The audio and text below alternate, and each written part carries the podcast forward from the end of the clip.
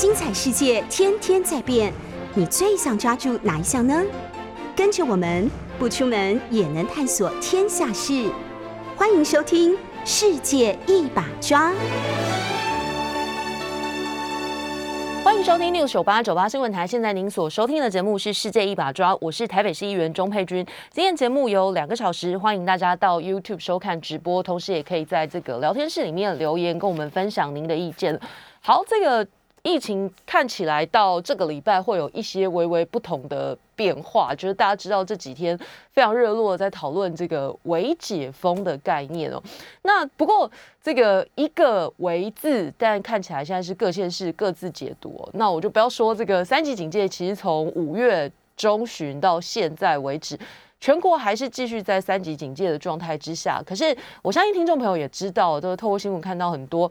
呃，现在政府告诉我们，从明天七月十三号之后，那同样都在三级警戒的情况之下，可是包括这个出游的规则啦，还有这个在很多公共场所里面的规范方式，都跟前一段时间有很大的落差。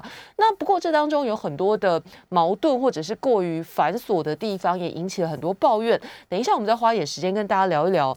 那今天。最一开始，我们透过这个 Google Trend 网络的热门搜寻，带大家来看一下这个周末大家关心的事情哦。那里面有一则就是跟疫情没有关系，但是我一直这一阵子看到新闻都觉得很有兴趣，就是这个太空旅行小时候我们听到去外太空，感觉应该是这种受训很久很久的这个太空人才有可能达成的太空旅行，但现在看起来有可能会变成未来有一天它会变成呃。如果你没有这个金钱上面的考量的话，它可能会变成像出国旅游一样。当然了，现在这个时间出国旅游也蛮奢侈的。好的，恢复正常之后，有没有可能太空旅行变成跟出国度假一样的稀松平常呢？维珍银河公司的创办人布莱森就在这个周末的时候，搭着自家的太空船升空了。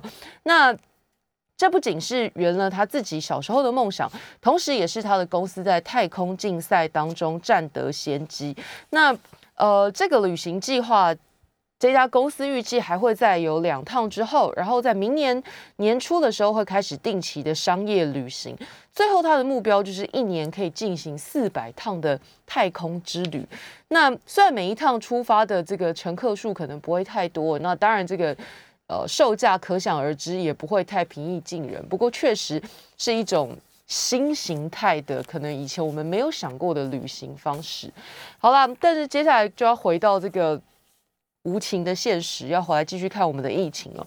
这个关键字里面有呃提到，很多人上网去搜寻的是公费疫苗预约平台哦。今天确实四大报也在讨论这件事情。那呃，我不晓得听众朋友。自己目前是符合第几类？但是如果你是这个第九类、第十类的话，这个呃，到昨天为止啊，有超过两百万，就是现在已经往三百万大关靠近哦。那很多人上网去登记疫苗施打医院登记预约系统，那你要先完成这个医院登记，然后接下来这个政府审核之后符合资格，然后再依序用简讯通知，然后再进行预预约。还没有收到的人，然后你会在后续符合资格之后才会收到简讯。那这个像是嘉义，他们就暂停了一些卫生所本来是在做口罩实名制的贩售服务，那转场变成去协助一些这个长辈啦，或者是一些可能不不太会用网络呃作业的民众去做疫苗的预约登录啊。不过登录这件事情，上上个星期有一些讨论，包括它出现一些 bug，可能不符合资格的人上网也登录成功，那反而有一些符合资格的人没有办法登录，那这种状况都有。可是我觉得比较大的问题，应该是说现在这个预约登记看起来其实是一种，呃，我觉得让人看了有点心酸的事情啊，就是很像我们很热烈的在讨论说，哎，我先去登记。那个比较说，我买 Lexus 的车还是买 Toyota 的车，但实际上是我家根本没有车啊。但是我每天都跟人家讨论很多这种关于车的各种利弊得失。比如说，我们讨论疫苗哪几个厂牌混打效果比较好，但实际上就是现在没有疫苗嘛，连第一季都没有打了，何来讨论第二季要打什么品牌的这种讨论空间呢？那再来就是刚刚说的这个登录系统啊，其实我觉得登录系统看起来它舒缓了。民众在等待疫苗当中的那种心理的焦虑过程，好像你已经做了一些什么，但各位，你如果冷静想想，其实等于什么都没做，因为真正当疫苗很充足的时候，也不用去做预约登记，就是随来随打嘛。你看现在这些可以提供国外民众也可以打的，包括像是美国。随随来随打，这个可能在机场，可能在各种这个大卖场，其实人来了之后就可以去施打，也不需要再特别的去做预约。那现在当然是没有办法，在疫苗还没有全数到的情况之下，哎，等下我麦克风出了一点问题。好，在这个疫苗还没有办法全数到的情况之下，先提供这些系统让大家去登记，好像我们现在有正在做一些什么事情。那呃。没办法，既然规则出来了，那如果符合资格的，还是得去登记哦。这个是无奈的事哦。那再来就是，呃，新闻上大家可能看到有人打了莫德纳疫苗之后出现了神力。这个神力是有一个住在细致的民众，他发现他妈妈打了疫苗之后，居然手臂上可以粘很多的铁汤匙跟 铁叉子。那无独有偶，在南投也有这样的情况。不过。学者认真的说，现在国外没有这种呃相关的研究报道。你如果真的要讲的话，就是注射之后会产生很强的免疫反应，造成手臂红肿，但真没听说过会产生磁力。那这个疫苗本来就是刺激身体发炎，启动身体的自然免疫反应嘛，然后达到保护效果。特别是呃，有一些些少数人可能发炎情况会比较严重，对身体造成很大的负担。那这也可能是我们这阵子看到有一些人打了疫苗之后有不良反应，就是这个呃注射抗体之后，你身体产生的免疫反应。那有些人可能比较激烈。不过在这个国外的目前各种研究当中是没看过有证实会变成有磁力，所以不得而知到底是怎么回事哦。最后，大家最关心的当然就是到底，呃，更多的疫苗什么时候会来？那好消息是，红海跟台积电买的 B N T 疫苗，今天这个呃三大报的头版都不都讲了这件事情啊，终终于大家比较有一个共识放在头版上。那不过你可以看到，这个呃偏绿的媒体还是把它放在头版比较次要的地方，那其他是放在直接头版头，确实是一个大事。因为这一单如果进来的话，这个数量远远超过现在政府或者是其他国家送给我们的总量。红海跟台积电买的 B N T 疫苗，然后呃经过上海复兴医药还有 B N T 公司。一起宣布，那已经正式签订了销售协议，总共会卖给我们一千万剂的新冠疫苗。那第一批目前据说是安排在九月底会到货。那因为 B N T 疫苗是目前这个实证上面比较适合青少年的，所以呃，包括国民党在内也呼吁说，是不是保留一部分这个，到时候给十二岁到十八岁的青少年施打。那另外。呃，比较特别的地方是价钱的部分啦，因为大概在呃刚开始红海传出要买 B N T 疫苗的时候，那这个民进党立委柯建明，不知道是不小心呢，还是有意有在立法院这个透露，可能一季会买到四十二块美金。那现在当然还没有人正式的证实。买多少钱？但传说一季大概买三十一到三十四美元之间，这个价格呢是包含后续的这个冷链作业程序里面相关的费用。那根据知情人士比较，这个价钱还落在市场的合理范围之内，也就是说没有买贵啦。但你要说买便宜也不可能，因为我们现在很急，很急，没有被趁机敲竹杠，已经要偷笑了。这个。熟知内情的人士指出，这次的采购价符合 BNT 当前的市场行情。那因为现在这个案子，当然很多人都在关心，如果超过就是代理商喊价喊得太高的话，相信德国原厂也会有意见。所以，呃，每季买三十块，然后再加上后面冷链的作业费用，如果在这个三十一到三十四还在市价范围之内。红海买的价格，相信他们自己也不会被当盘子销了。我相信他们有这个把关的能力，还有预约的能力。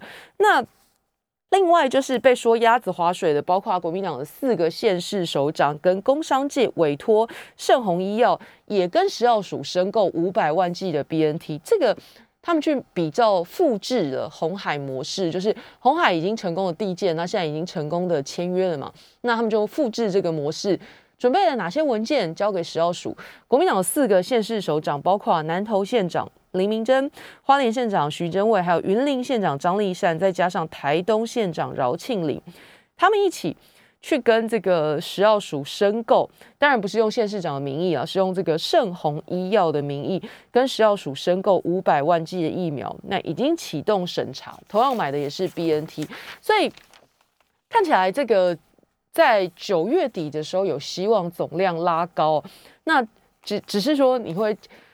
还是要问一句说，哎，到最后发现还是民间的速度看起来快，比政府快非常多。如果民间从动心起念，然后到签约，到最后到货，只要这几个月的时间，那就真的再一次的要问政府，过去的一年半，现在已经快要两年了，到底做些什么呢？现在这批疫苗是由德国原厂进口，那可能上面没有复必泰字样的 B N T 疫苗。双方是从七月九号开始签约，那这一千万剂 BNT 疫苗不是上海复兴手上握有的复必泰的那三千万剂，而是上海复兴再向德国原厂重新进口的，所以作业的时间上面可能也会出现一些不同。好，今天自由时报同样的也是有一小块在谈刚刚讲的这个台积电啊、红海永林跟复复兴签约，上海复兴签约。那不过它比较大的位置是在谈首轮疫苗预预约，到今天的傍晚五点截止，这个平台会从明天开始通知。那如果你符合资格，然后同时你的排序在比较前面的话，十六号就会开打。不过要特别注意的是。呃，现在政府已经告诉你了，我们接下来的前三周施打的都是 A Z 疫苗，所以如果你选的是莫德纳的话，因为数量的关系，可能会等到第四周之后才会轮到你。所以除了年纪还有族群的优先排序之外，你选的疫苗厂牌可能接下来会影响到你真正打到疫苗的时间。好，这是这个网络热门搜寻，还有今天平面媒体报道的关键字，跟大家讲。好，接下来就要跟大家聊的是，今天七月十二号是万众期待的，经过将近两个月的三级警戒，然后还有各种呃管制之后，本来期待的是有没有可能两个月之后的明天，就是七月十三号可能解封。那这个期待在上个星期的记者会当中已经落空了，就大家知道三级警戒还会继续延续到至少七月二十六号。不过因为这个。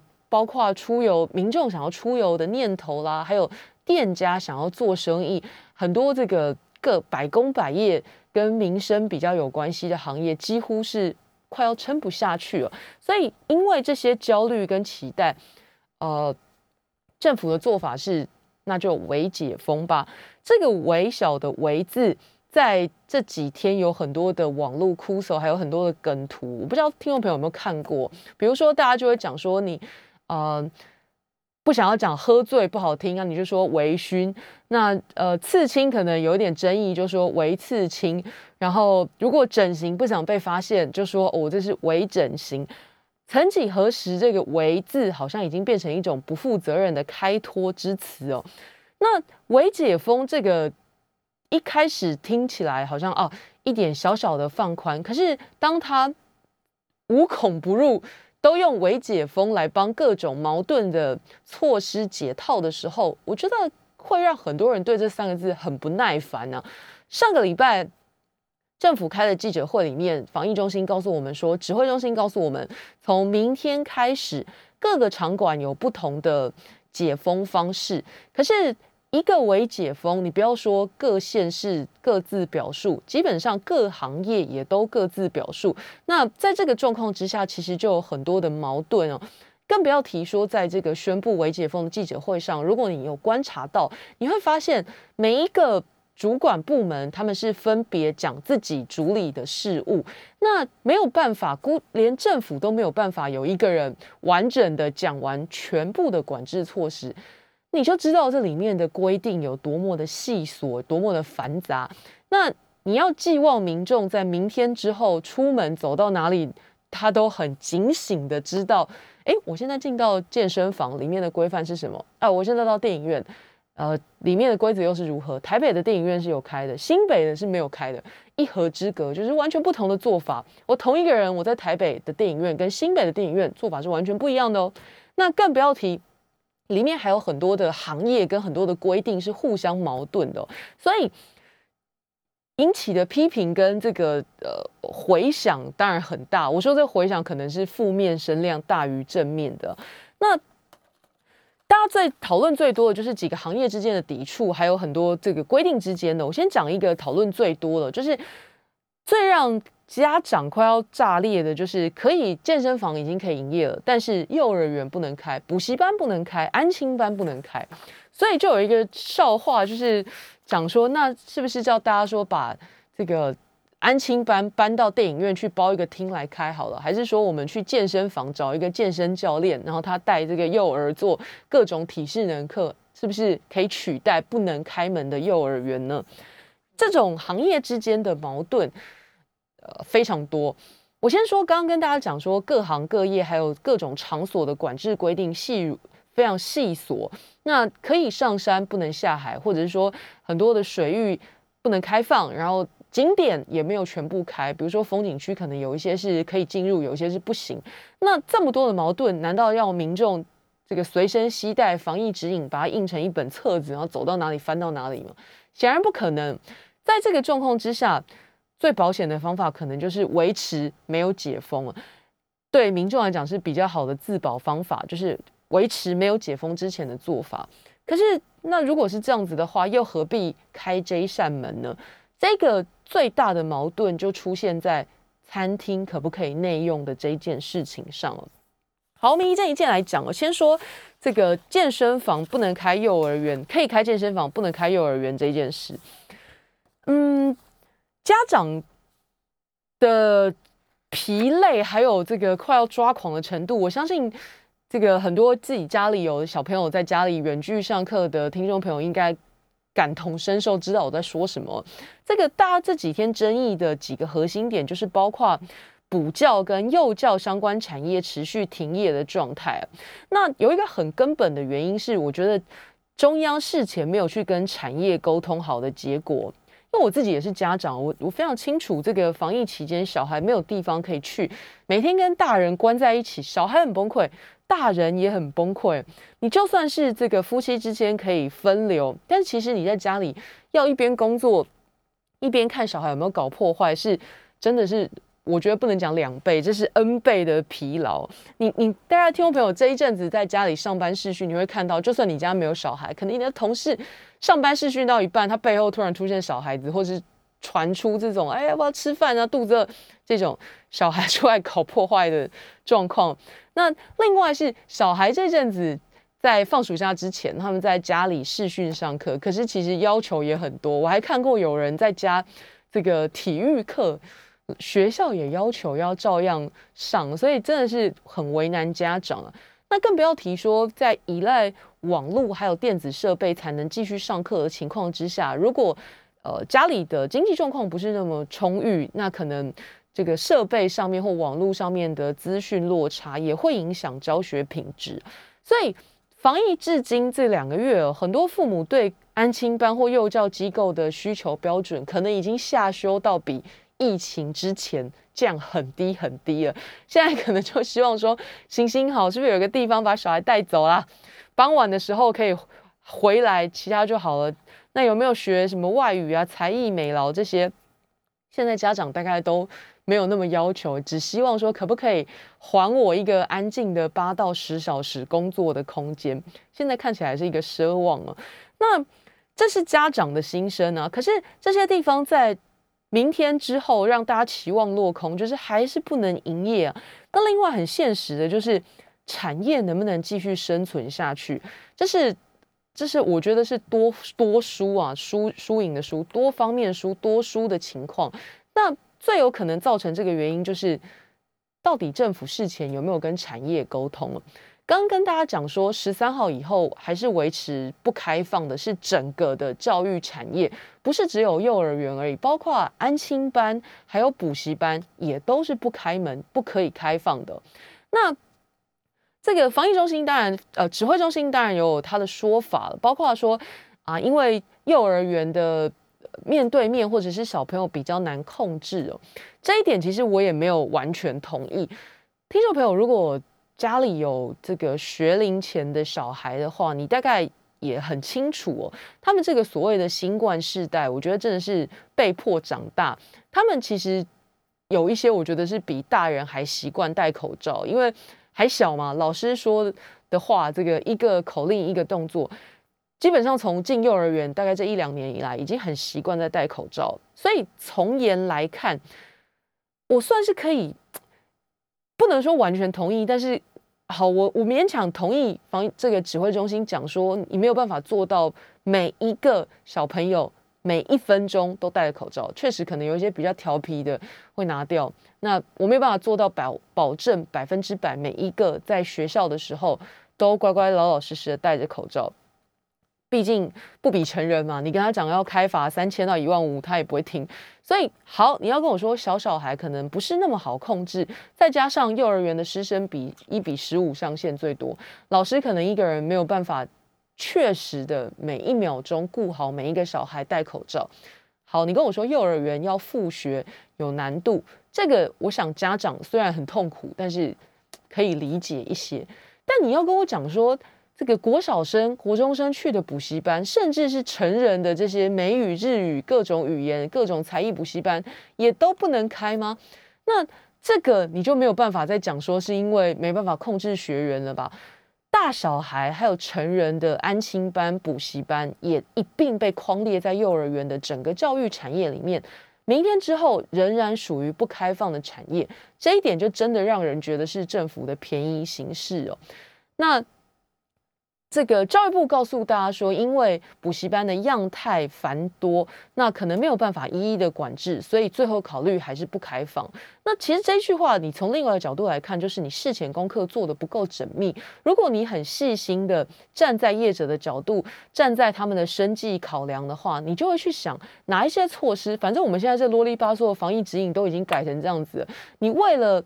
补教业者为了安亲业班业者的生计着想，替他们定一个相对繁琐的指引，那又如何呢？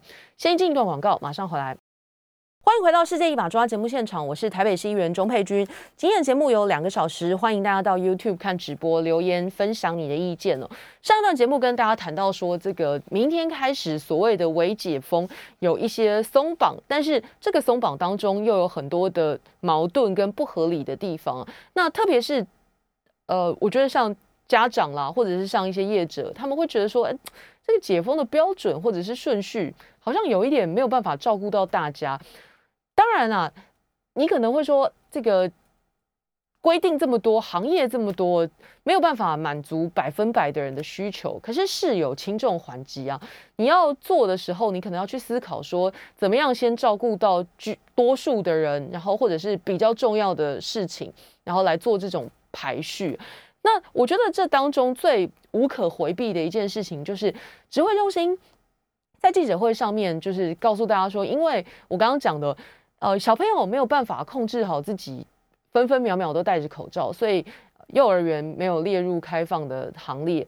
那再来就是啊，补习班的样业态还有样态很多，你没有办法一一的规定，所以干脆也都不要开放。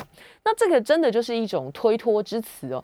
你想想看，你都可以写出这么啰里吧嗦的各种伪解封指引，什么电影院可以干嘛，不能干嘛，健身房可以干嘛，不能干嘛。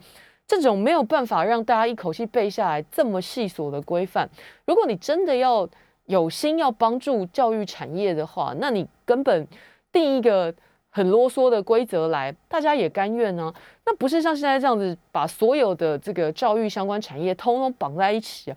那我刚刚讲了，如果你要说小朋友没办法分秒戴口罩，那补习班跟安亲班呢？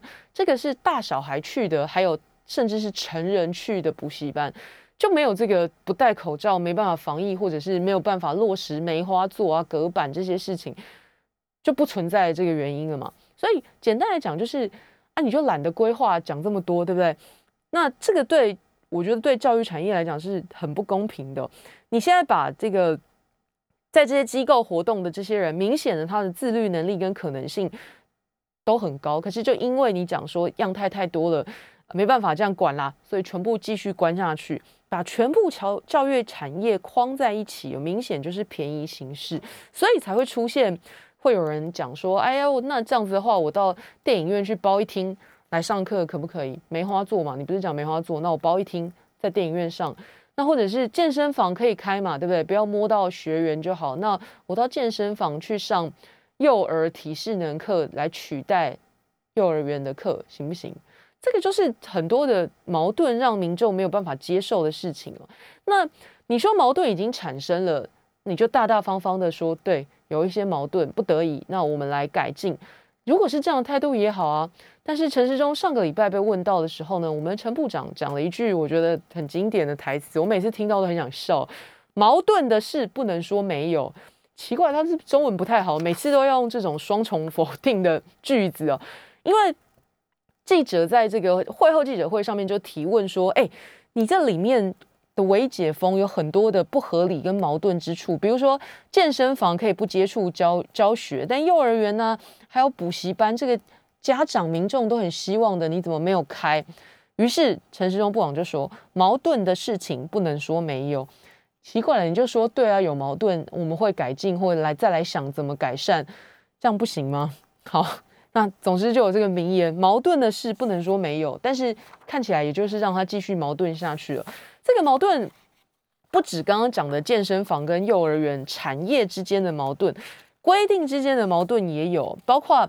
这个健身房一开始说开放，然后但是器材不能共用，所以第一天的时候就很多人问，那那那是怎么样？我要自己带杠铃跟杠片去健身房吗？后来又进一步的解释说，不是啊，是讲这个个人运动器材，比如说球拍啊、瑜伽垫这些这种器材，但是跑步机或者是什么重这个推举的这些。就必须要间隔开放，一台使用，那隔壁的都要暂停使用。是那这样的规定就不细琐吗？那你可以为健身房定这么细琐的指引，那你不能替刚刚讲的补习班也定一个指引吗？这也是不合理的地方啊。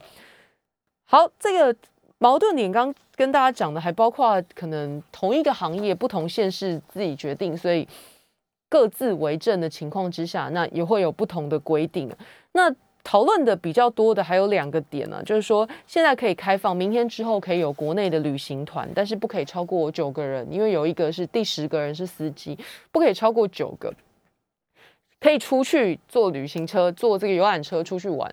可是到这个昨天为止，我看新闻哦，就是旅行业的业者没有那么的开心，就是他们其实。看到好像有生意可以做，但其实又没有做成。因为你仔细去想哦，九个人出团，这个算是非常小型的旅行团。那再加上车上的座位也要间隔坐，所以你必须用大巴去载少量的人，没有办法像以前这样说十人就坐小巴。现在可能还是要坐中巴或大巴才能做到间隔座位。这个就算了，最关键的是旅行团出门嘛，不可能在。餐跟餐，比如说不可能在早餐跟午餐之间，或午餐跟晚餐之间旅行。通常国内旅游，你少说也要去一天吧，那一天至少也会吃到一餐吧。可是现在全台湾里面，目前为止只剩下澎湖有开放餐厅内用了。先说澎湖到今天凌晨十二点之前会不会改变心意，我们还不知道。但目前为止，全台二十二县市只有澎湖开放餐厅内用。好，所以换句话说，如果你在本岛里面旅行，你会找不到任何一个地方可以进去吃饭。那可是车上现在也没有开放可以用餐，就是因为你出门刚刚讲了九个旅呃九个乘客，包括导游，再加上一个司机，十个人没有办法在车内吃东西。所以，如果你跟游客讲说好，我们现在可以出团哦，但是今天一整天就麻烦大家稍微忍一忍，没有办法用餐，你觉得大家会想要出去玩吗？会想要报名这个旅行团吗？所以业者也会黑人问号说，哎，那那这样子要要怎么怎么做？实物上要怎么做？你表面好像很大方跟我说可以开始做生意了，可是这生意其实做不成啊，对不对？那旅行社也问这个指挥中心说，那请问下一步应该怎么办？目前还没有答案呢。那再来就是文化界的人也很崩溃，他们看到这个哦，电影院可以开放，可是包括其他的这个剧场啊、展演这些都还是继续没有开的。那这个说法，我觉得又更触鼻了。中央告诉我们说，这个呃剧场啦，他帮大家想的，他说他帮大家想。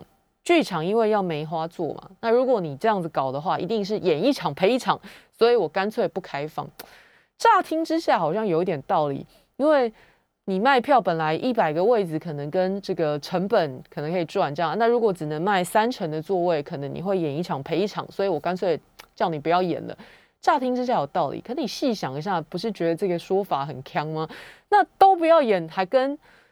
不都不要演就不会赔钱吗？现在这一段时间里面，这个整个停摆，连拍都没办法拍，排练也没办法排练。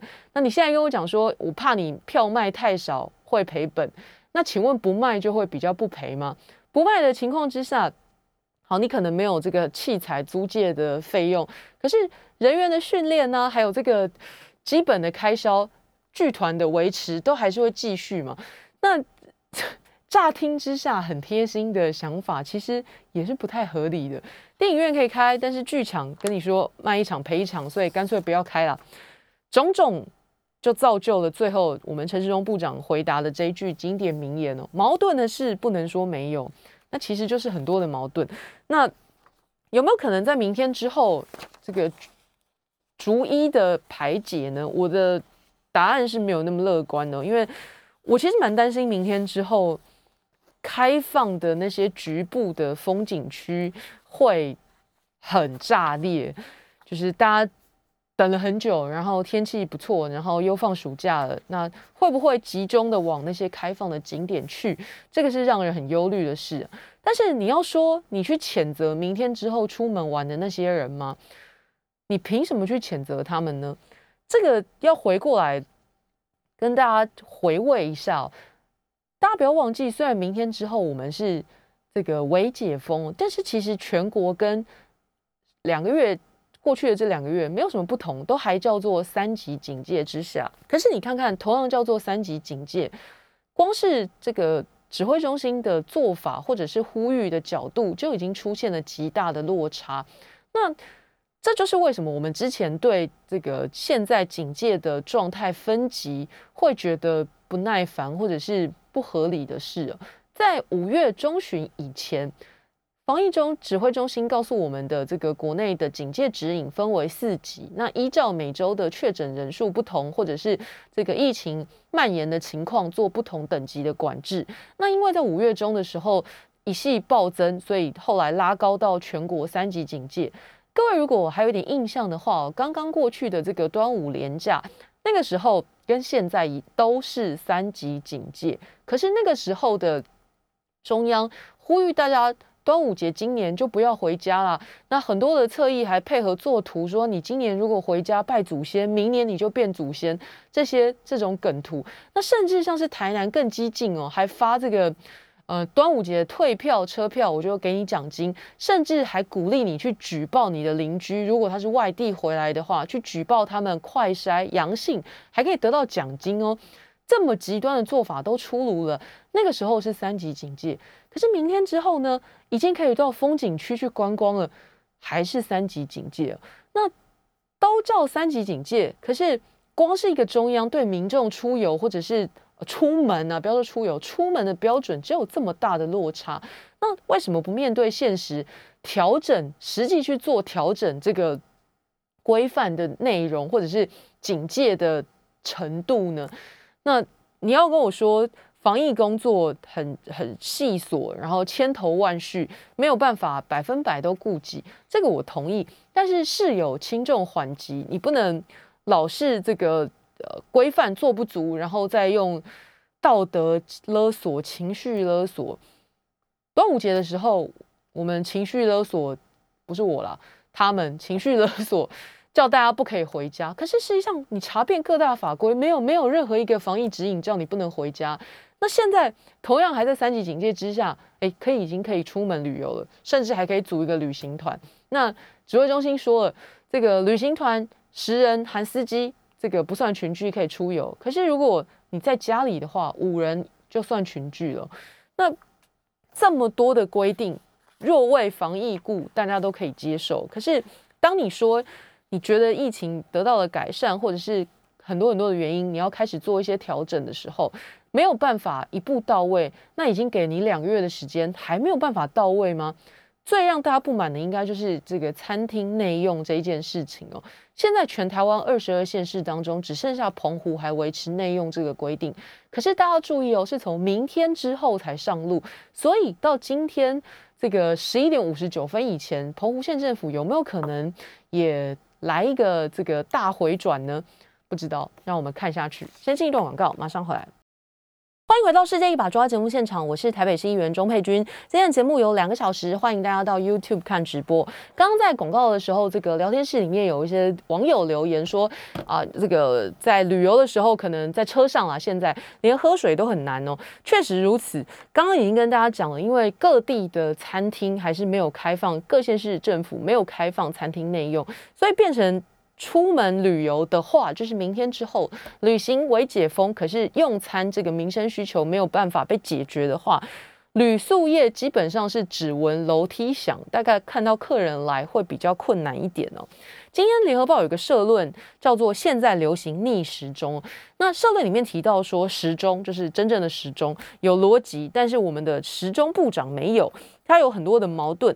他讲了两个例子，我觉得大家心有戚戚焉哦。比如说，这个下一段节目会跟大家讨论到，就是，呃，他说国产疫苗的人员，就是高端联雅这些人，如果没打疫苗的话，他会睡不着。可是，那请问你对这么多染疫身亡的国人，你有睡不着吗？第二就是，这个过去一两个礼拜，你可以看到陈部长这个开记者会的时候，戴着各种感谢美国、感谢日本的口罩，这个没有问题。你对呃邻近的国家，对我们友好的国家捐赠疫苗表达感谢之意，这个我觉得可以。但是你对民间打算捐赠的疫苗的红海，你你有没有表达这么高度的感谢？或者不要说感谢了，你有没有拿出这个十分之一的热忱去面对他们？一开始的时候讲说太多，我们也很伤脑筋。这些话这个言犹在耳，可是别人送你数量还比较少的时候，哇，你感谢再三。然后还要做特别的口罩拿来戴，可是我们自己国内的企业捐赠千万剂的疫苗，光是表达意愿，光是送件，你有没有表达十分之一或百分之一的感谢或热忱？这个都是很矛盾的事情哦。那社论就提到说，如果陈时中这一尊大神是绿营网军打造出来的，顺时钟是偶然，那么逆时钟就是必然。逆时钟讲的这件事情，就是各县市政府对餐厅内用，中央的指引告诉你可以开，但是各县市政府纷纷大反转。不开了。那尤其一开始的时候，其实有一些这个县市，包括比如说屏东啊、台东、彰化、南投、花莲。那最经典的就是台南呢。这个黄伟哲市长脸书被灌爆之后，他本来是六都唯一有开放内用的，后来被网友灌爆，然后就是他也说啊，算了，还是不要好了，禁止继续禁止内用。那我要说的事情是，侧翼在。中央开放内用这一波上面，你有没有发挥先前攻击台北市的火力来继续监督政府呢？这个矛盾是我特别一定要讲出来的。现在其实也不是现在这一段时间里面，已经有很多的专家讲了，因为过去台湾的这个确诊人数很少，所以我们大部分很多人他们认为说这个完全没有病例是很正常的，所以也会期待说现在。疫情爆发之后，要到清零才可以解封哦。但如果你看世界上其他的国家的例子，你就知道，一旦有疫情之后，要做到清零几乎是不可能的事情。那下一步要做的，或者是要努力的方向，其实是怎么跟病毒共存，包括可能这个疫苗施打率提高，然后让大家有免疫力之后，那即使可能还有这个确诊者或隐藏的确诊者在社区当中，可是因为大家已经打疫苗了，所以有基本的防护能力，这个才是与病毒共存是长远的做法。那在有疫情之后，你还想要清零才解封，这个在学界有很多的意见或者是研究都已经告诉你做不到啦。国外的例子也是这样。那可是，呃，在中央还没有开放。餐饮或者还没有开放这一波解封的微解封之前，台北市政府也是 follow 这个中央的防疫指引，因为做出了决定说夜市可以外带，只是可以外带哦，因为全国在那个时候的这个餐厅啊、小吃也都是可以外带。那所以依循这个指引，并没有超出这个指引的情况之下，台北市政府呃宣布夜市可以外带。我自己是支持这个做法的，因为我就上个礼拜我就跟大家讲，你不能因为自己是领薪水的，在疫情期间薪水照领哦，你就站在一个这个道德制高点上面说，哎，现在有疫情啊，你不可以做生意，你做生意万一害我确诊数变多了怎么办？所以你不准做。那你有没有想过，这个这些可能在夜市摆摊的、靠现金流在过生活的人，在毫无预警被断吹的这两个月，他们是怎么活下去的？那你不能站在自己的角度去看这个疫情的发展状况。那民众这样子互相指责就算了，那政府难道也可以加入这个角力吗？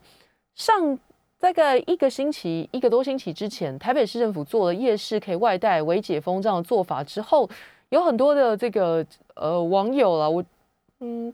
你我我姑且良善相信他们是自发的，好了，也有一些跑到我脸书来留言，就说都是台北害大家。我有去看他们的那个个人档案，就很多到真的是中南部的民众讲说台北害他们，这个想要害他们继续坐牢，是不是？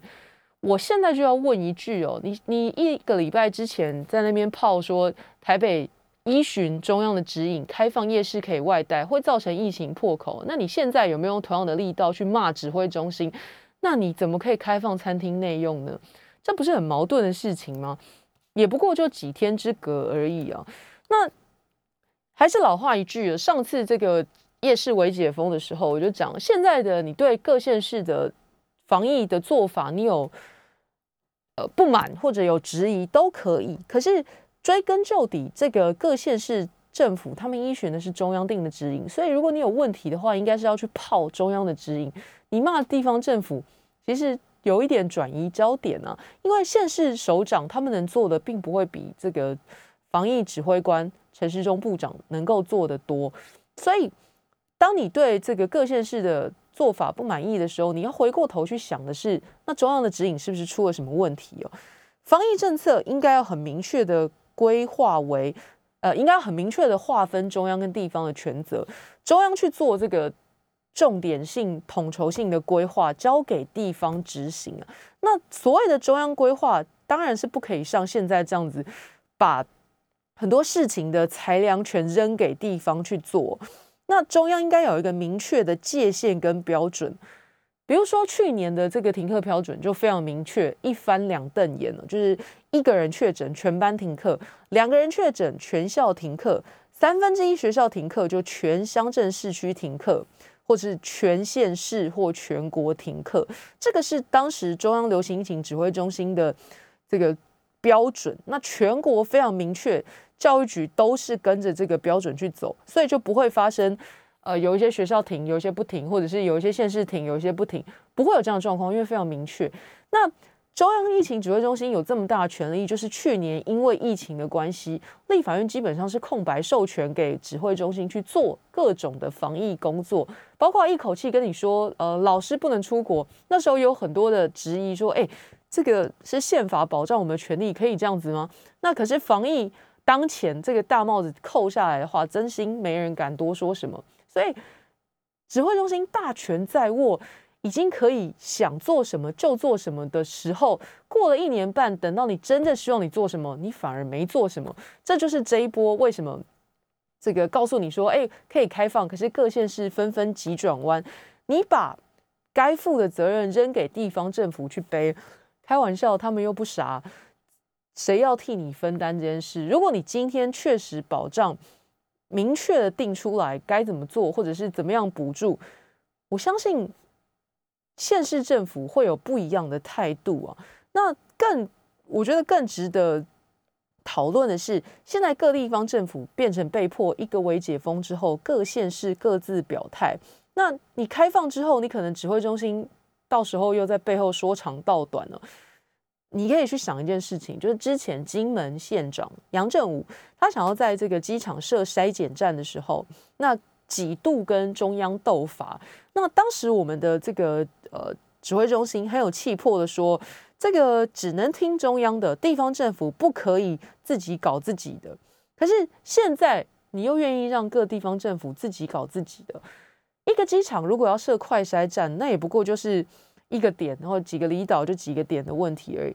你现在一个县市要不要开放餐厅内用是几千个点哦，而且有大有小，这时候你就不会说营业形态不同了。刚刚在讨论补习班的时候，教育部就告诉我们说，因为补习的样态很多，那请问餐厅的样态就不多吗？那现在你就把这件事情扔给地方去做。院长苏院长说了，不是一次就遇到，可以再调整了。这句话如果是去年的话，我们同意。可是现在已经是这个三级警戒之后，已经两个月了。那整整两个月的时候，你有没有想过第一件事情，就是如果这两个月当中，你有没有想过接下来像现在这样子疫情？这个管控要往下降级的时候要怎么降？你有没有想过这件事？再来就是这么长的一段时间，你有没有跟各地方县市的首长坐下来谈一谈他们想要的解封或微解封的方向跟方式？你有没有问过他们不同类型的业者？你有没有跟他们征询过他们呃实物上觉得怎么样比较可行？显然这些做法都没有。那国外的做法也有很多，你有没有去参考过？你通通挤到这个七月十二号，已经迫在眉睫。七月十二号之前，你才突然宣布说，因为这个规定很多，行业很多，样态很多，没有办法一一顾及。我觉得大家很难听进去，因为已经有三集之后又有两个月的时间了。如果别的不说，就讲内用这件事情，在过去这两个月之间，你有跟县市政府谈一谈，大概也不会是现在全台逆时钟的状况。先进一段广告，稍后回来。